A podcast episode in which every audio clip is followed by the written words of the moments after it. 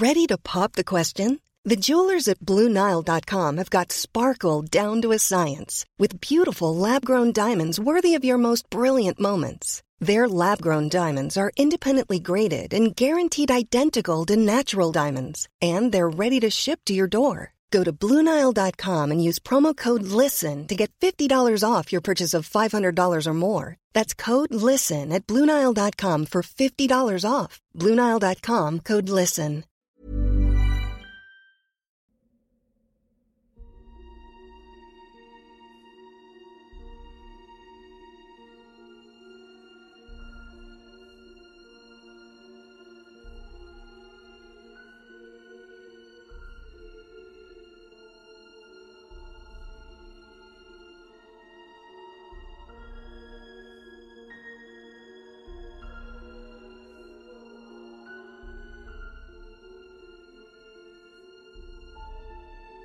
Luego de matar a Stephen Holmes, bañar su cuerpo, vestirlo y acostarlo sobre su cama, Nielsen se masturbó sobre él. Entró en crisis. Sabía que no podía quedarse con el cuerpo, ya que pronto no sería más que un montón de carne descompuesta y que la policía probablemente lo buscaría.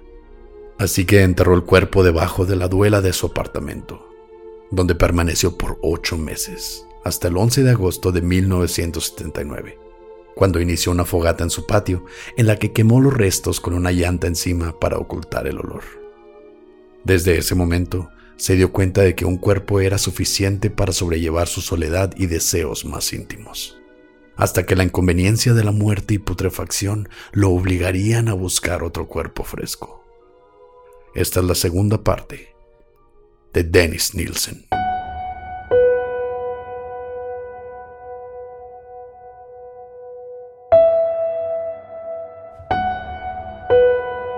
Estás escuchando Señales Podcast.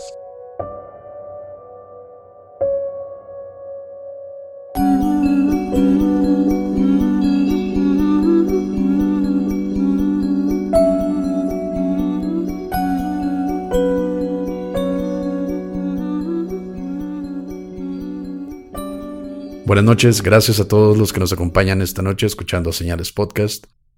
Primero que nada, un saludo como siempre a nuestro patrocinador Antonio de Relatos de Horror, al cual pueden encontrar en Spotify, YouTube y Facebook como Relatos de Horror. Esta noche les tenemos una noticia, una gran noticia de hecho. Pasamos a ser de Señales Podcast, que vamos a seguir siendo Señales Podcast, pero ahora vamos a hacer también Señales Network. ¿Y cómo funciona eso, Pepe? Cuéntanos.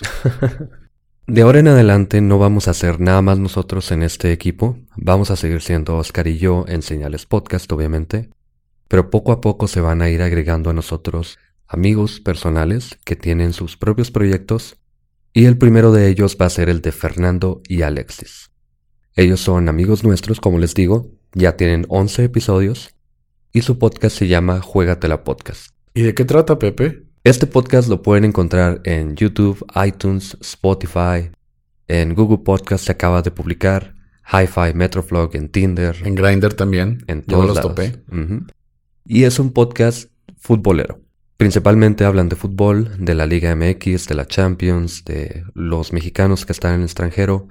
Y además, si hay algún acontecimiento deportivo relevante, también lo van a cubrir, como los Juegos Olímpicos de Tokio el siguiente año, y no todo es fútbol, también tienen comedia, el cotorreo que tienen está muy bueno, ya me aventé todos los episodios. No me gusta tanto el fútbol, pero está muy padre, lo hacen muy divertido. A mí no me gustan los deportes para nada, pero le meten así como que un tono de picardía que te hace querer escucharlo hasta el final. Sí, exactamente. Tienen a un personaje que es el tío zorro, lo van a encontrar por ahí en algunos episodios. Tiene una voz muy peculiar. Todo lo hace gracioso, de verdad. Es muy buen podcast. Y no solamente este. Pronto no tenemos fecha todavía, pero nuestro amigo César Iván, el Donka, el hombre sombra, él tiene un proyecto que se va a llamar Generación N. Y no les quiero decir más, pero estén al tanto. Algo que ellos no saben es que también los vamos a usar como agentes de campo. Cuando nos digan sobre un lugar embrujado, donde hay asesinatos, los vamos a mandar a ellos para no exponernos nosotros. Digo, para que cooperen en el podcast. Sí, claro. Bueno, ya teniendo esa noticia, Ustedes van a estar viendo algunas publicaciones de la Podcast por ahora. Escúchenlos en Spotify, en cualquier lugar. Por ahora, Vamos a comenzar con la segunda y última parte de Tennis Jensen. Como ya había dicho Oscar, no solo fue la evidencia lo que mandó a Nielsen a un estado de terror. Luego contaría que su vida era como una película, en la que su mente solo era un testigo de lo que pasaba. Puede ser como un intento de desprenderse de sus actos y responsabilidad, que es lo que yo creo, aunque es cierto que al menos por un tiempo Nielsen se convenció de que el alcohol había sido gran razón por la que perdió los estribos. Qué curioso me pasó eso en la peda de Halloween, a la cual no fueron los señalados. Solo que Nielsen no nada más despertaba con resaca y teniendo que ir al trabajo. Y sin dinero, güey. Y sin dinero.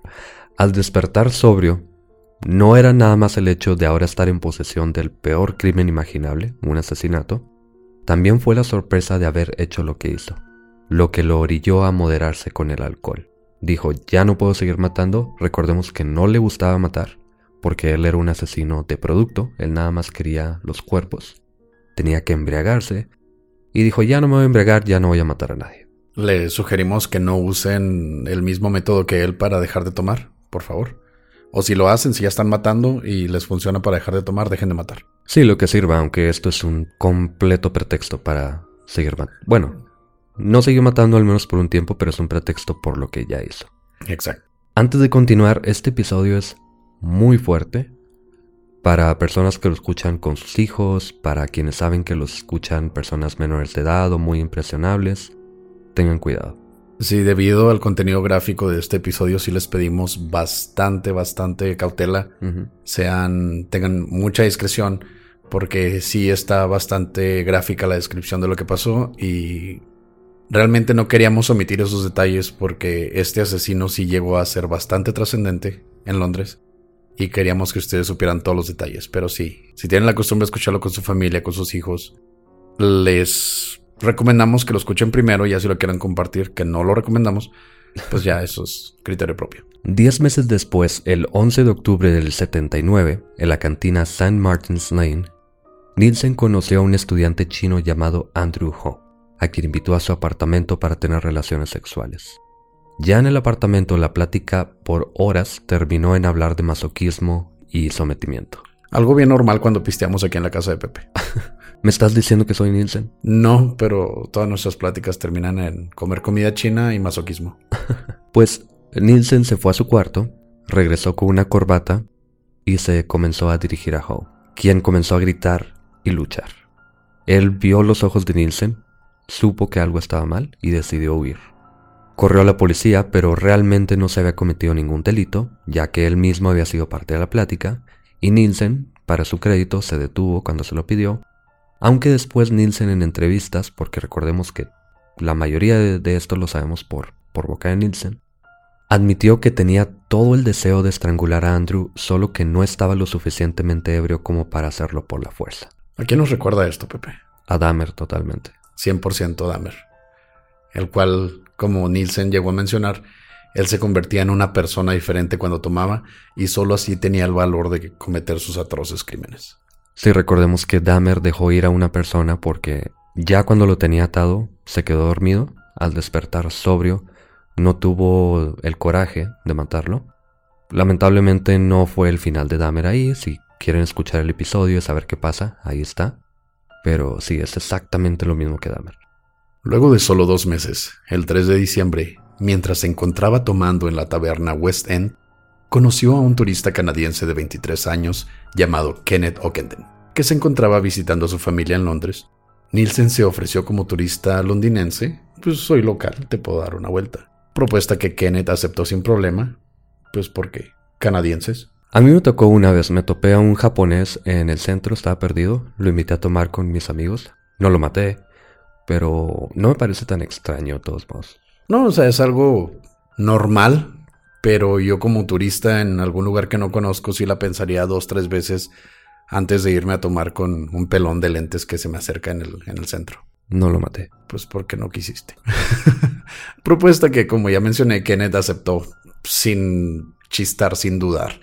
Luego de visitar otros bares y tabernas y comprar ron, whisky, cerveza y quién sabe qué más cosas hayan comprado, fueron a la casa de Nielsen donde escuchaban música en su reproductor de discos. A la una de la mañana es que Nielsen le dice a Kenneth que el próximo disco debía escucharlo con los audífonos, que sólo así podría apreciar adecuadamente la siguiente canción. Ambos parecían disfrutar la compañía del otro. Kenneth escuchando las historias del ejército de Nielsen y escuchando su música, disfrutando de su viaje y su nuevo amigo. Pero Nielsen, luego de pasar su cumpleaños completamente solo un mes antes, sabía que este joven se iría de su vida como todos lo habían hecho anteriormente y volvería a pasar la Navidad solo. Es algo que él no podía permitirse. Mientras Kenneth escuchaba la canción, Nielsen tomó el cable de los audífonos, se lo enredó en el cuello y lo estranguló mientras gritaba, déjame escuchar la música también. Algo que se me hace muy raro porque él fue el que le puso los audífonos, ¿no? Sí, un pretexto totalmente. Luego de matar a Kenneth, Nielsen se sirvió otro trago de ron y coca, desnudó, lavó y acostó el cuerpo del joven como lo había hecho anteriormente con su víctima pasada. Y luego se sirvió el mismo trago de nuevo, que se tomó mientras escuchaba los mismos discos que habían escuchado juntos esa noche. Se acostó sobre el cuerpo y pasó la noche acariciándolo hasta caer dormido. La mañana siguiente, Nielsen compró una cámara instantánea y tomó fotos del cuerpo en varias posiciones alrededor de la casa. Al acabarse las fotos, sentó a Kenneth en una silla donde, Conversó, por así decirlo, con él por horas, contándole de su vida y dedicándole halagos sobre su físico. Al terminar, lo llevó a su cama, donde se acostó de espalda, con el cuerpo arriba de él, y le decía cosas al oído. Y luego alcanzó el orgasmo mientras frotaba su pene contra las piernas del cuerpo de Kenneth. Al terminar, envolvió el cuerpo en una cobija, le puso una bolsa de plástico en la cabeza y lo enterró debajo de la duela. Lo más raro, si es que esto les parece normal, es que luego de enterrar el cuerpo, Nielsen tomó todos los discos que escucharon esa noche y los llevó al jardín donde los destruyó todos con una pala. Este ritual que comenzó Nielsen a compartir con sus víctimas de música, tomar, acariciar los cuerpos, esto se va a repetir durante todo el episodio. Y es algo muy extraño porque él era un aficionado a la música, obviamente, y parece que la música, los discos físicamente en sí, le hacen recordar a estas personas que no se van a quedar en su vida, que poco a poco se van a deshacer, y es como una forma de desprenderse. Se encariñaba totalmente con ellos. Pues supongo que es algo, bueno, dejando de lado el asesinato y dormir con los cuerpos. Nada más. Bueno, todo eso. Dejando de lado todo lo, lo enfermizo de la situación. Es algo muy normal siempre querer deshacerte de las cosas que te recuerdan a tu expareja, ¿no? Yo, por ejemplo, cuando terminaba una relación larga, lo que hacía era evitar ir a los mismos lugares que iba con ellas, o evitaba ciertas canciones que escuchábamos cuando estábamos juntos. Llámame un romántico, ¿no? Pero sí evitaba ese tipo de cosas para no sentir ese vacío, ¿no? De haber terminado esa relación. Entonces, como que quiero entender a Kenneth, digo, como que quiero entender a Nielsen, pero pues no mames, o sea, tenía un cuerpo abajo de la duela. y no solamente uno, como vamos a saber después. Aunque esto precisamente que estás diciendo tú es lo que le gana a Nielsen su apodo. Y su apodo era el asesino cariñoso. Ay, qué bonito. es... llama la atención. En inglés, The Kindly Killer. Suena bien, rima. Se escucha mejor. Pero ese no fue el final de Kenneth ni de la extraña relación que compartieron con la música. Unos días después, Nielsen se encontraba en una posada navideña del trabajo y como él era un aficionado a la música, como ya decíamos, ya había preparado un cassette con canciones para poner de fondo. De pronto, una de las canciones que había escuchado con el canadiense comenzó a escucharse, momento en el que Nielsen tiró su trago y corrió a su casa sin decirle nada a nadie. Se acostó en su cama, intentando dormir, pero luego de unos minutos, cansado de escuchar la canción en su mente una y otra vez, finalmente se levantó gritando, Está bien, si quieres escuchar la canción, entonces ven y escúchala. Quitó la duela, sentó el cuerpo de Kenneth en una silla, con la bolsa de plástico aún en la cabeza, puso la canción y la escuchó con el cuerpo mientras se tomaba ron con coca, desnudo y llorando. Suena como fiesta de año nuevo ese pedo. es la imagen patética perfecta. Creo que ni Elliot Roger era tan patético, ¿no? No. No, sí, todavía como que le gana poquito. Porque al menos este tuvo sexo, ¿no?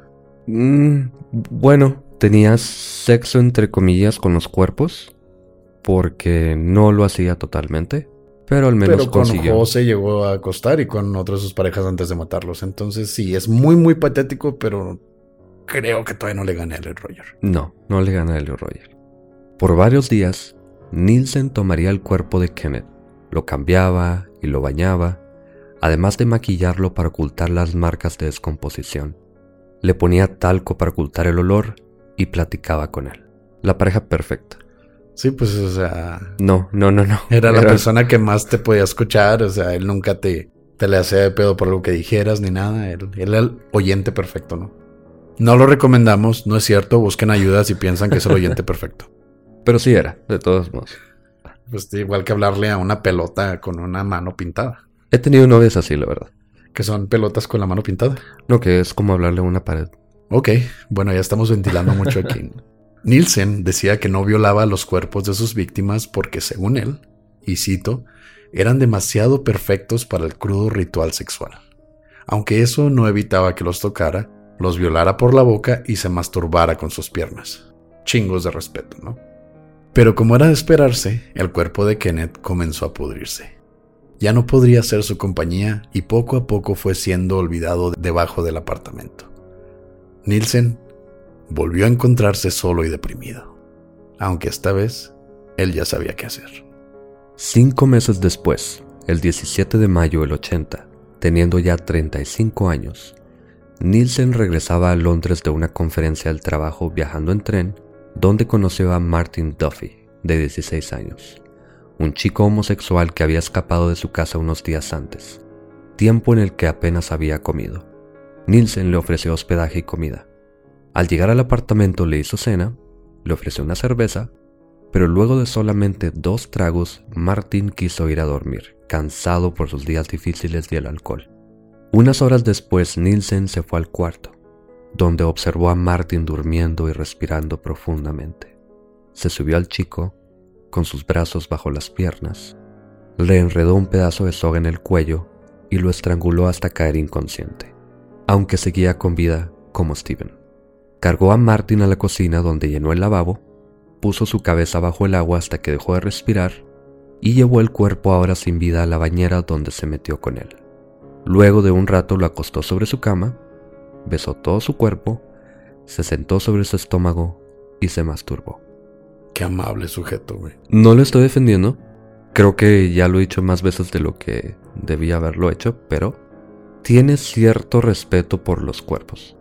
Porque él es muy diferente a Jeffrey Dahmer que él solamente quería un objeto sexual y nada más. Nielsen lo que quería era compañía. Quería alguien a quien acariciar, alguien a quien besar, alguien con quien cenar. Y estos cuerpos a los que ponía en diferentes lugares en su casa, les tomaba fotos, servían para eso, pero no los veía totalmente como personas de todos modos. Pues era más como idealizar a tu pareja y hacer que tu pareja realmente fuera lo que tenías en mente. Una persona inerte que nunca te le iba a hacer de pedo por poner tu música fea o por empedarte. Y no, no hay que defender a ese güey. No, no, claro que no. Intento entenderlo nada más. Este, pero después de esto vamos a empezar a grabar cada quien en su casa y vamos a juntar todo este tipo de cosas.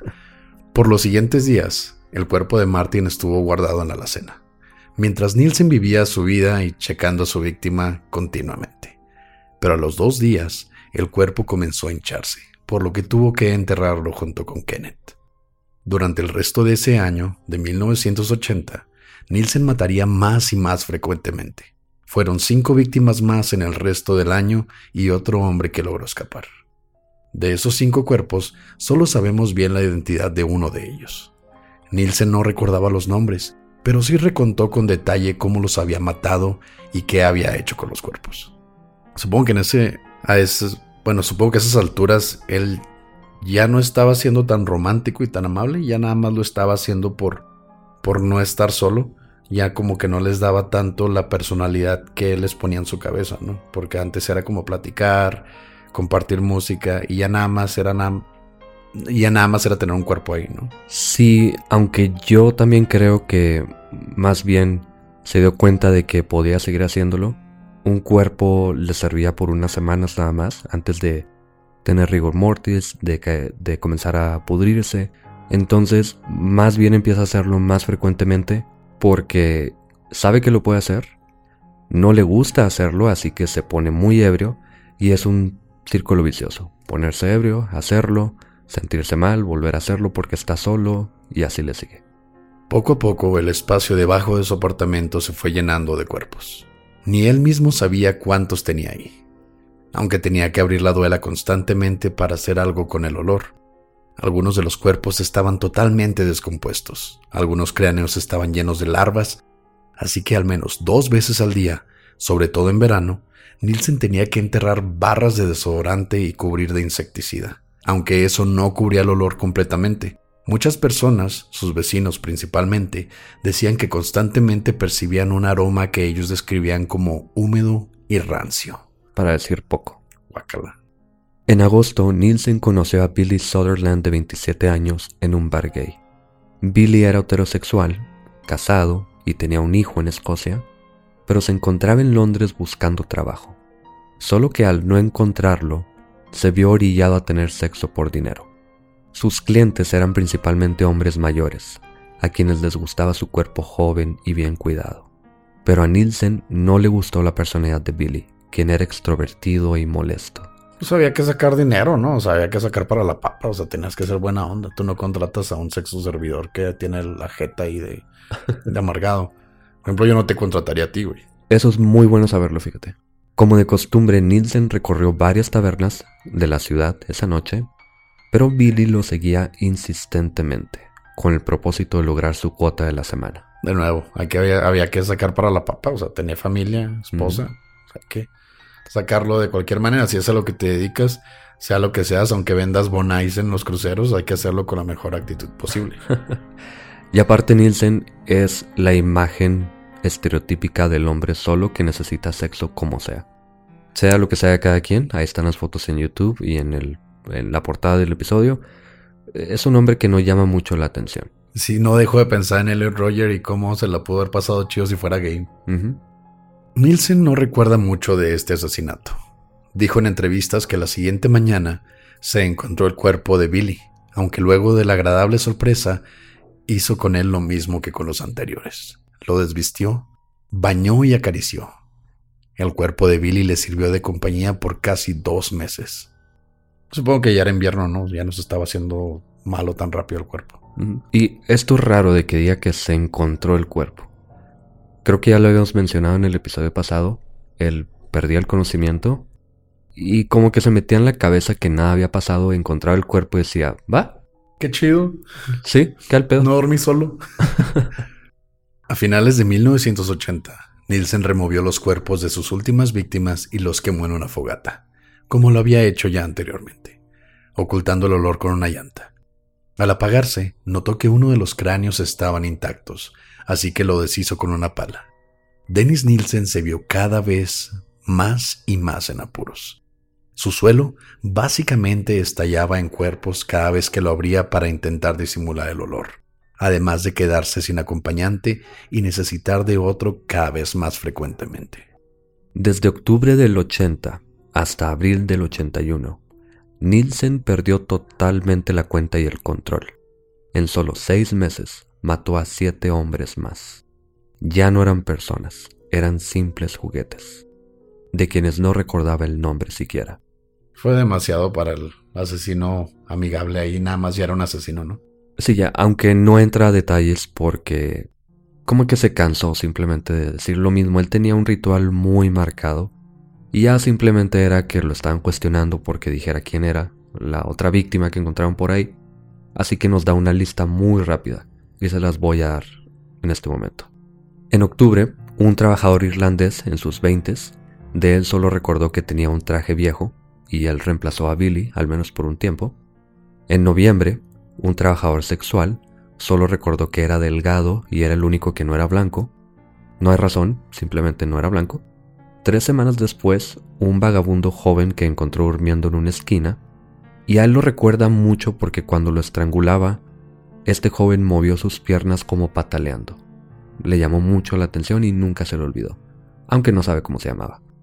En noviembre o diciembre, no se acuerda, un hippie de cabello largo, eso es todo, alrededor del 4 de enero, más o menos, de 1981, un joven de 18 años que conoció en una taberna de Soho, a él lo describió como un escocés de ojos azules. En febrero, un irlandés. Ya, no más, un irlandés. Eso es todo. Como decirte, como preguntarle a mi hija, ¿a quién viste en la escuela? Ah, Fernando. Pero nada más me dijo, ah, el morito. O ya después, ¿a quién viste? Una persona. sí, exactamente, una señora. Y ya. Dos o tres meses después, un joven de 20 años, que era un skinhead con tatuajes, y él le llamó mucho la atención porque él tenía un tatuaje en el cuello, que era una línea punteada, y tenía las palabras corte aquí, irónicamente. Irónicamente, entonces eso nos hace pensar antes de ponernos un tatuaje. Hay gente que se lo podría tomar muy literal. No sé si lo vio y lo planeó o le gustó, pero fue la coincidencia. Y como ya les decíamos, con ellos platicaba, los sentaba para cenar, dormía con ellos, los tocaba sexualmente. Recuerden que Nielsen no tenía sexo con los cuerpos, analmente en este caso, sino él ponía su pene entre las piernas, entre los muslos de los cuerpos, y así lograba el orgasmo. O también los violaba por la boca. Y de ahí llegamos a una de las últimas víctimas, Malcolm Barlow. A él casi no lo mata. El chico tenía 24 años era huérfano desde los 11 años, se volvió un ladrón vagabundo y en septiembre de 1981, mientras paseaba a Blip, que era el perro, lo encontró recostado en la pared de su apartamento. Malcolm le pidió ayuda, diciéndole que había tenido un ataque epiléptico. Nielsen llamó a una ambulancia y se lo llevaron a un hospital. Pero el joven regresó poco tiempo después para agradecerle te escapas de la muerte y vuelves a la puerta de la muerte. Él no iba a saber, o sea, él estaba nada más en la calle y lo llevaron al hospital, pues yo sí le agradecería a la persona que me, vaya, pero le mando una, una cesta con chingaderas, ¿no? Un regalo, le compro algo en Amazon, pero pues no voy hasta su casa, pero estamos hablando de los ochentas. De nuevo, bien amable. Súper amable. Luego Nielsen le hizo comida y tomaron, hasta que se quedó dormido. Se convirtió en su doceava víctima pero ya no tenía espacio y los cuerpos descompuestos ya comenzaban a apestar todo el lugar. Tenía partes de ellos bajo la duela, en alacenas, debajo de la cama, ya era imposible ocultar el olor. Los vecinos se quejaron con los dueños del edificio apartamental, quienes le dieron solo cuatro semanas para abandonar su apartamento. El día anterior, a tener que irse del lugar, Nielsen se puso completamente ebrio, levantó la duela y de uno por uno levantó cada cuerpo desmembrándolos hábilmente por su entrenamiento como cocinero en el ejército. Sabía cómo y dónde cortar fácilmente. Primero las cabezas, luego las manos y los pies, o las patas. Al último los órganos. Ponía todas las partes en una maleta y los llevaba al jardín. Aventaba los órganos a la calle, o sea, ya le valía madre. Aventaba los órganos a la calle donde los perros del lugar se los comían. Las demás partes del cuerpo fueron quemadas o enterradas. Entonces era buena onda, o sea, alimentaba a los perros callejeros. Ok, era buena onda. era el asesino amable. Pensó que sería el inicio del final. Él ya tenía en su mente no volver a matar. Alejarse de ese lugar era la oportunidad perfecta. Además, su nuevo apartamento en el 23 de Cranley Gardens era un ático. No tenía acceso a un jardín, mucho menos tenía piso donde ocultar sus cuerpos. Se vería obligado a detenerse. O al menos eso pensaba. De nuevo, vemos un intento por alejarse de todo lo que hizo, de decir esto no fue mi culpa, es la culpa del jardín, es la culpa del piso, del alcohol, de estar solo. Él, recordemos que él decía que veía su vida como si no fuera el, el control, digamos, de su cuerpo, y de nuevo lo hace, de nuevo dice yo no tengo la culpa y esto me va a servir para no caer de nuevo en esto. Por los siguientes cinco meses no pasó nada. Ya Nielsen había terminado su carrera de crimen, todas esas atrocidades habían quedado atrás. Pero en marzo del 82... Ah, yo pensé que se había enamorado. Siempre hay un pero, siempre hay un pero. Nielsen fue a un bar local, donde John Howlett, un cliente regular del bar y conocido, se acercó a él. Luego de platicar un rato, decidieron seguir tomando en el apartamento de Nielsen, pero John se quedó dormido en su cama. Nielsen intentó despertarlo y sacarlo de su casa, pero John se negó. Supongo que estaba durmiendo a gusto, ¿no? Así como yo cuando me quedo aquí a las 6 de la mañana y me quiere sacar a huevo, pero pues yo me quedo a gusto. Qué bueno que no me has matado. No iba a decir nada, pero sí. Al negarse John, Nielsen explotó, estrangulándolo dos veces aunque el pobre hombre seguía respirando, hasta que lo llevó a la bañera donde lo metió al agua. Ahí lo dejó toda la noche. Al día siguiente lo metió a un closet y entró en pánico sin saber cómo deshacerse de él, ya que dentro de unos días tendría un amigo de visita. Lo comenzó a desmembrar y tiró pedazos pequeños por el inodoro, poco a poco. Pero hacerlo así era un proceso demasiado lento, así que metió la cabeza, pies y manos en una olla para hervirlos.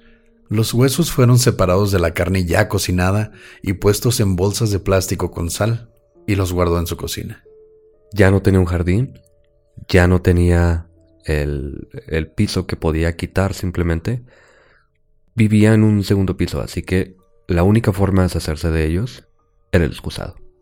En septiembre conoció a Graham Allen de 27 años, un adicto a la heroína a quien le ofreció un plato de comida.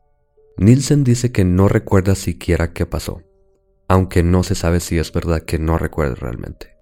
En sus propias palabras, noté que estaba ahí, sentado, durmiendo o inconsciente con un gran bocado de omelette colgando de su boca. No sé si se ahogó con la comida, pero un omelette no deja marcas rojas en el cuello. Así que supongo que yo fui el responsable. Diablos. Con Graham hizo lo mismo que con John. Deshizo su cuerpo completamente y poco a poco lo fue tirando por el excusado. Su víctima número 15 y la última fue Steven Sinclair de 20 años a quien conoció en la plaza Leicester Square el 23 de enero de 1983. Era otro adicto a la heroína, víctima fácil de nuevo. Le ofreció comida y ron, y luego de unas horas Steven se inyectó heroína.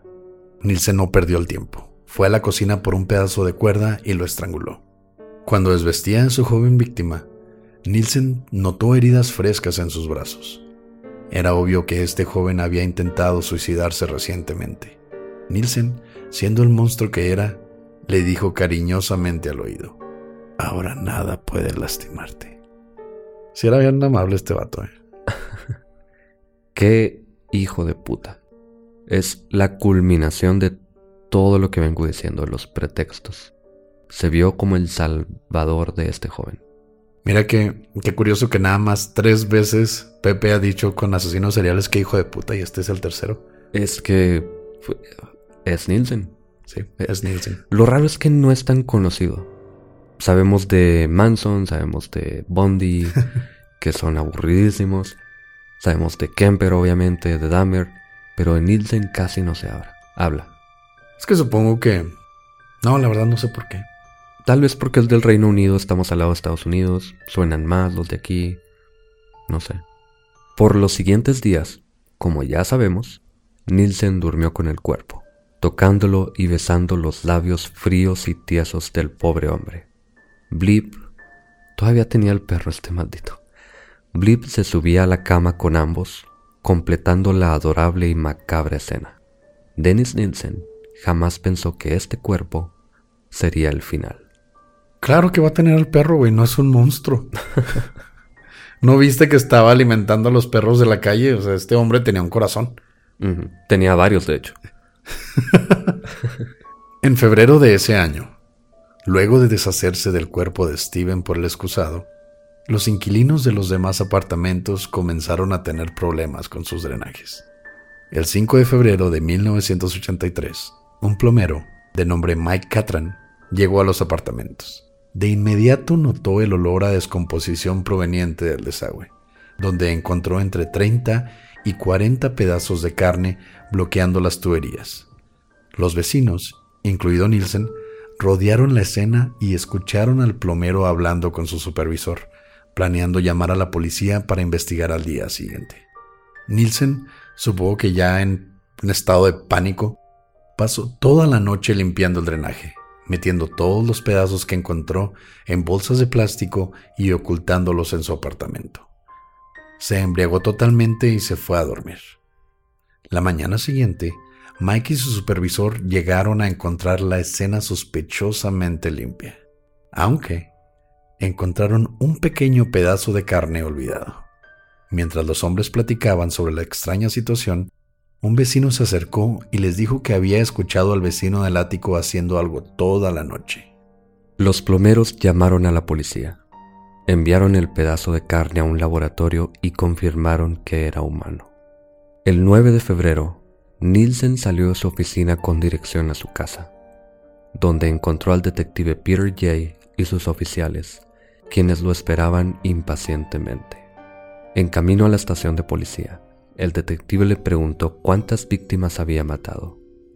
Nielsen respondió tranquilamente, 15 o 16 desde 1978. Gracias por escuchar Señales Podcast. Buenas noches.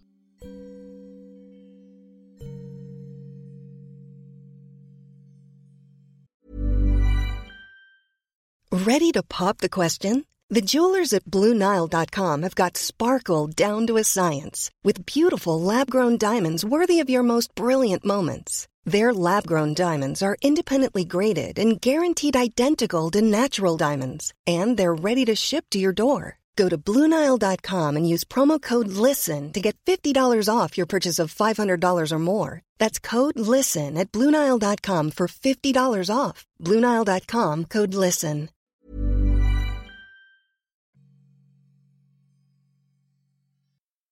Gracias por acompañarnos en este episodio que salió muy tarde, de verdad una disculpa. Se atraviesa la vida de pronto y pues hacemos lo posible siempre.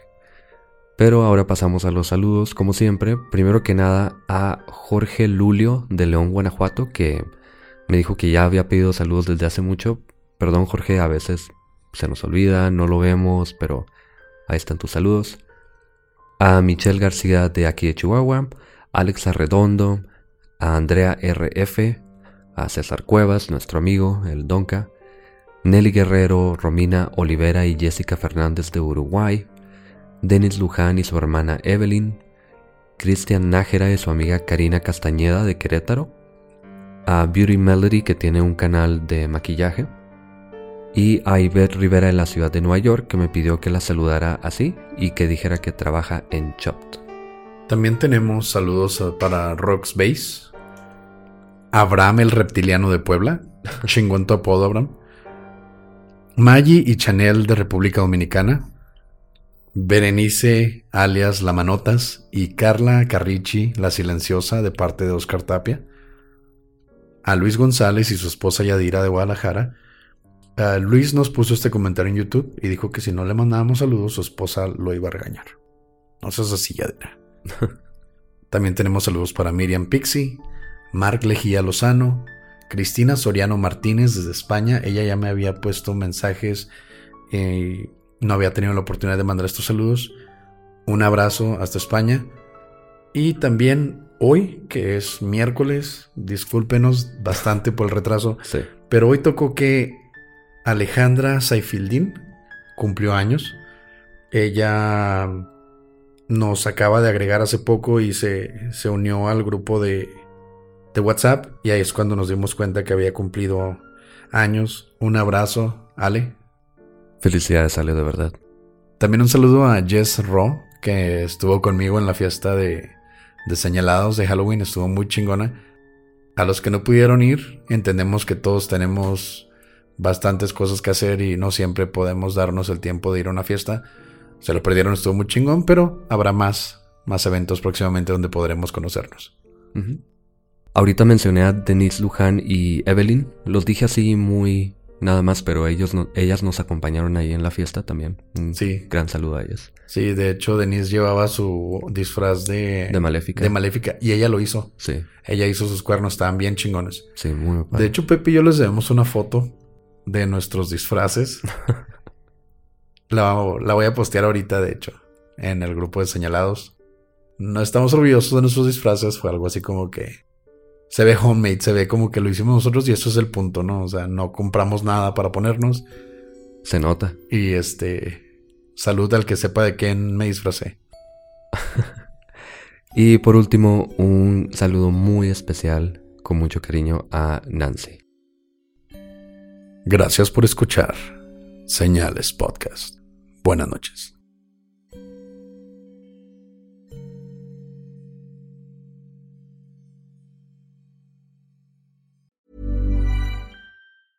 Hey, it's Paige DeSorbo from Giggly Squad. High quality fashion without the price tag. Say hello to Quince.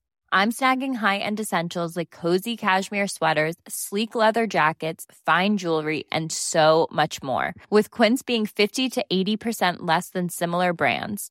And they partner with factories that prioritize safe, ethical, and responsible manufacturing. I love that. Luxury quality within reach. Go to quince.com slash style to get free shipping and 365 day returns on your next order. Quince.com slash style.